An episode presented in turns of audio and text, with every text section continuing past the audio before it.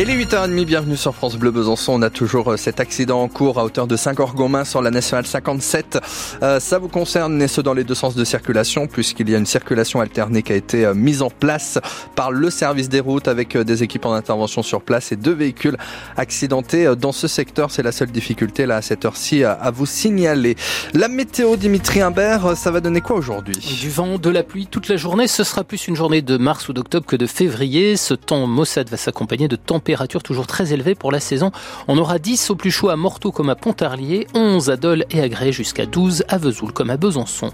À la une, la galère d'une habitante de Fontaine dans le Doubs. Elle s'appelle Marise Dromard et elle est handicapée depuis une opération chirurgicale. Actuellement en convalescence au centre de rééducation de Quingé, cette retraitée de 74 ans voudrait bien pouvoir rentrer chez elle tous les soirs à Fontaine, près de Besançon, pour voir son mari de 83 ans. Mais problème, lui a du mal à conduire et elle ne trouve aucun taxi qui veuille la transporter de son domicile jusqu'à Quingé.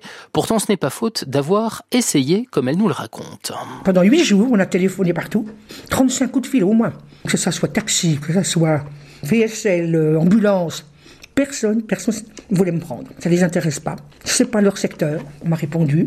C'est pas rentable. Au lieu de rentrer chez moi, alors que je suis à un quart d'heure de chez moi, 20 minutes, je suis obligé d'être encore pensionnaire ici. De Besançon, ils viennent vous chercher, ils vous ramènent. Ça, il n'y a pas de problème. Mais ce qu'ils veulent pas, ce qui les intéresse pas, c'est la navette le matin et venir me rechercher le soir, alors qu'il y a 20 km. Et cette situation, forcément, elle est douloureuse, difficile à vivre même, mais pourtant, elle n'étonne pas Johan Hussel, le président de la Fédération des taxis du Doubs.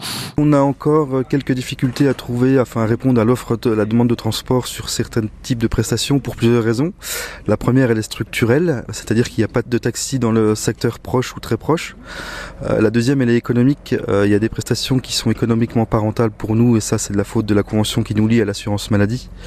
La troisième, elle est aussi logistique souffre d'une carence terrible euh, à trouver des salariés dans le, dans le taxi. Hospitalisée d'abord à Vesoul, Marise Dromard a donc rejoint le centre de Quingé. Elle a pu rentrer chez elle pour les fêtes de Noël, mais elle n'a pas habité sa maison depuis trois mois.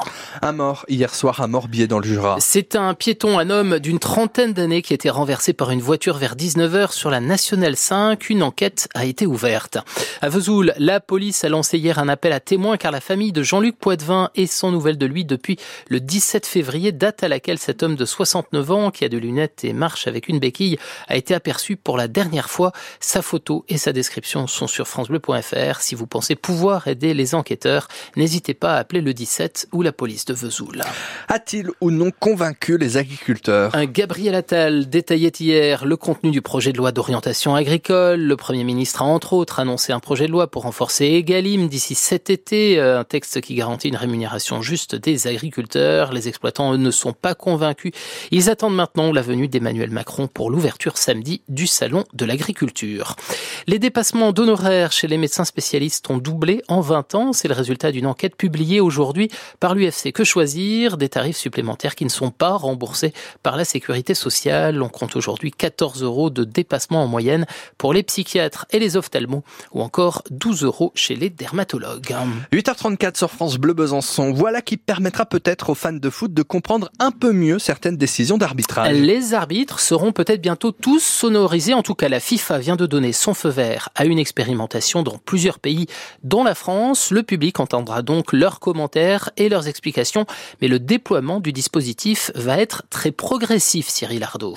Pour l'instant, les micros ne seront ouverts qu'au moment où la VAR, l'arbitrage vidéo, aura été demandé, et encore pas forcément de façon systématique, seulement pour les actions les plus litigieuses. Dans dans un premier temps, l'expérimentation ne concernera que le championnat de France féminin, mais la Fédération française de foot se montre très favorable à un tel dispositif et espère l'étendre au foot masculin avec, pourquoi pas, un test lors de la prochaine finale de la Coupe de France. C'est dans le sens de l'histoire et c'est une forme de transparence que l'on doit aux fans et aux diffuseurs, résume Eric Borghini, membre du comité exécutif de la FFF et président de la commission fédérale des arbitres.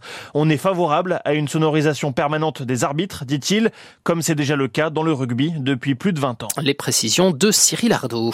Handball, c'est une nouvelle recrue pour le SBF. Le club accueille la Norvégienne Céline Solstad, 26 ans, qui jouera comme arrière droite la saison prochaine. Elle vient de signer pour deux ans. Céline Solstad a notamment été sélectionnée en équipe de, nationale de Norvège face à la France l'été dernier. Et puis, le Serval, retrouvé mardi dans le territoire de Belfort, va être transféré au zoo de la citadelle de Besançon. Ce félin sort de petit guépard de la savane africaine a été capturé alors qu'il errait à Vézelois près de Belfort. Il était sans doute détenu de façon illégale par un particulier. Ce cervel va être gardé à la citadelle le temps d'organiser son transfert définitif aux eaux de Saint-Martin-la-Plaine à côté de Saint-Étienne dans la Loire.